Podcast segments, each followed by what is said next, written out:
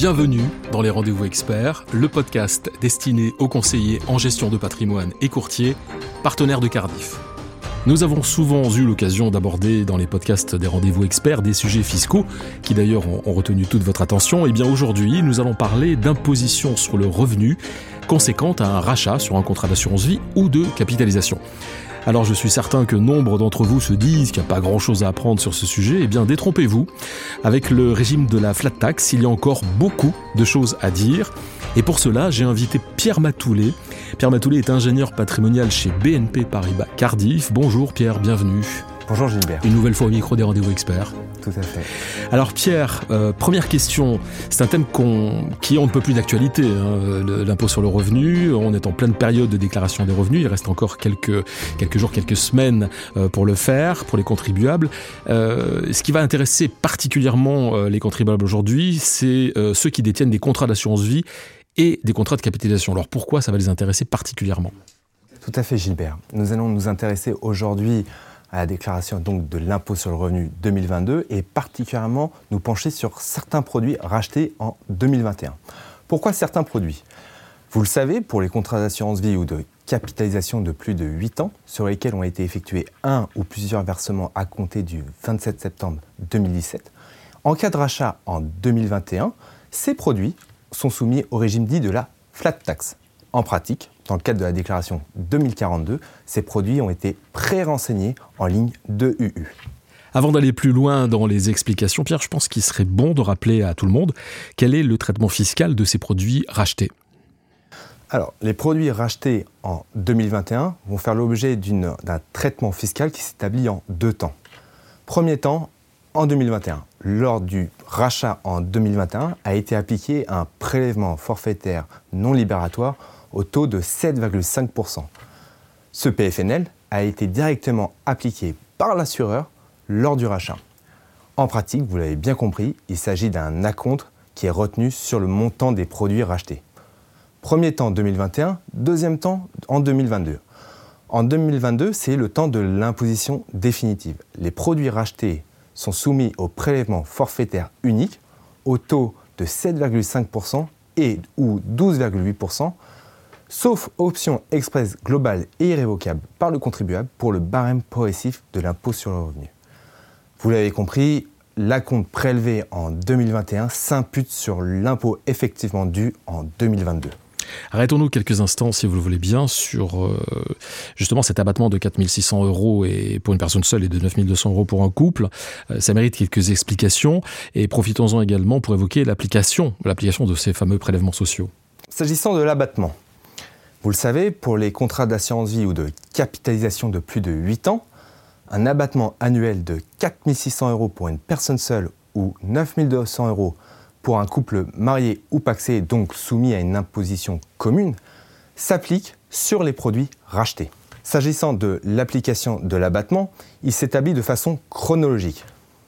D'abord, l'abattement de 4 600 euros ou 9 200 euros s'applique sur les produits attachés aux primes versées avant le 27 septembre 2017. Puis, en cas de reliquat, il s'applique sur les produits attachés aux primes versées à compter du 27 septembre 2017 et soumis au taux de 7,5%. Et enfin, en cas de reliquat d'abattement existant, il s'applique aux produits attachés aux primes versées au 27 septembre 2017 et soumis au taux de 12,8%. S'agissant maintenant des prélèvements sociaux, Gilbert, c'est exact. Il y a des prélèvements sociaux qui s'appliquent au taux de 17,2%. Ces prélèvements sociaux sont retenus directement par l'assureur lors du rachat. Avec une particularité bien sûr à retenir, l'abattement que nous venons d'évoquer ne s'applique pas pour, la détermination des prélèvements sociaux sur les produits rachetés.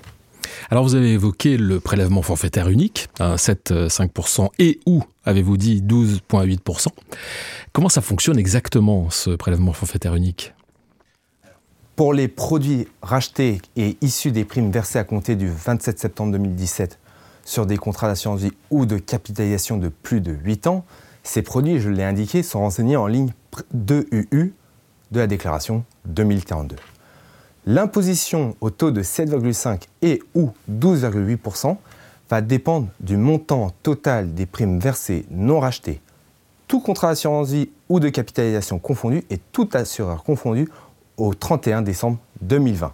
Donc on le regarde au 31 décembre 2020 ce montant de primes versées non rachetées. Plusieurs hypothèses.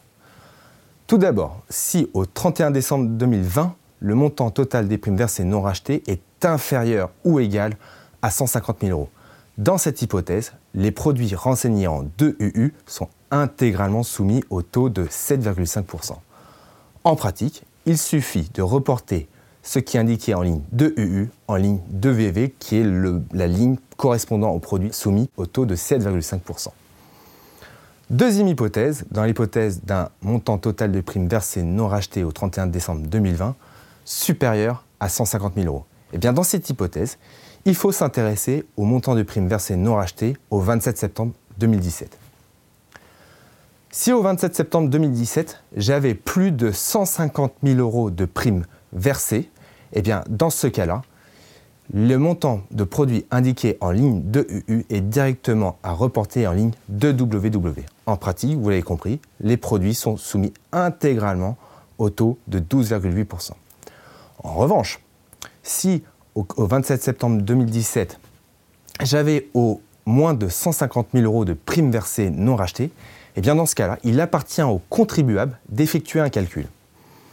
Ce calcul vous est présenté à l'écran. Il vous permet en fait de déterminer le montant de produit à renseigner en ligne 2VV, la ligne qui correspond au taux soumis à 7,5%. Le solde, c'est-à-dire la différence qui, ressort entre 2UU et 2VV, est à reporter en ligne 2WW et correspond au montant de produit soumis au taux de 12,8% voilà, qui est très pratique euh, à savoir. Mais finalement, Pierre Matoulet, si je suis bien votre analyse, le point central, c'est le montant des primes non rachetées au 31 décembre 2020. C'est bien ça? C'est exactement ça. Ce qui importe, c'est d'avoir à la fois les informations relatives aux primes versées non rachetées au 31 décembre 2020 et par ailleurs le montant des primes versées non rachetées au 27 septembre 2017. Vous l'avez compris, ces informations en fait se retrouvent à plusieurs niveaux. Ils se retrouvent tout d'abord dans les informations annuelles communiquées par les différentes compagnies d'assurance envoyées au premier quadrimestre 2022. Et par ailleurs, vous pouvez retrouver ces informations dans des courriers spécifiques qui sont adressés en cas de rachat total ou de décès. Ce qu'il faut retenir, c'est le fait que pour le contribuable, c'est à lui d'agréger l'ensemble des informations qui lui sont envoyées afin de pouvoir appliquer les règles que nous venons d'évoquer.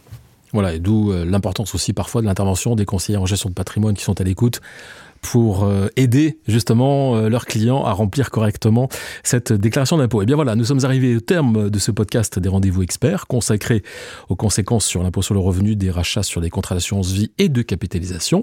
Mon invité expert, c'était Pierre Matoulet, ingénieur patrimonial chez BNP Paribas Cardiff. Merci Pierre de nous avoir éclairé sur le sujet. À bientôt. Merci. Au revoir. Et merci à vous d'avoir suivi ce nouveau numéro des rendez-vous experts. Alors si vous avez aimé ce podcast, partagez-le, commentez-le et n'hésitez pas à nous faire part des sujets que vous aimeriez que nous abordions ensemble.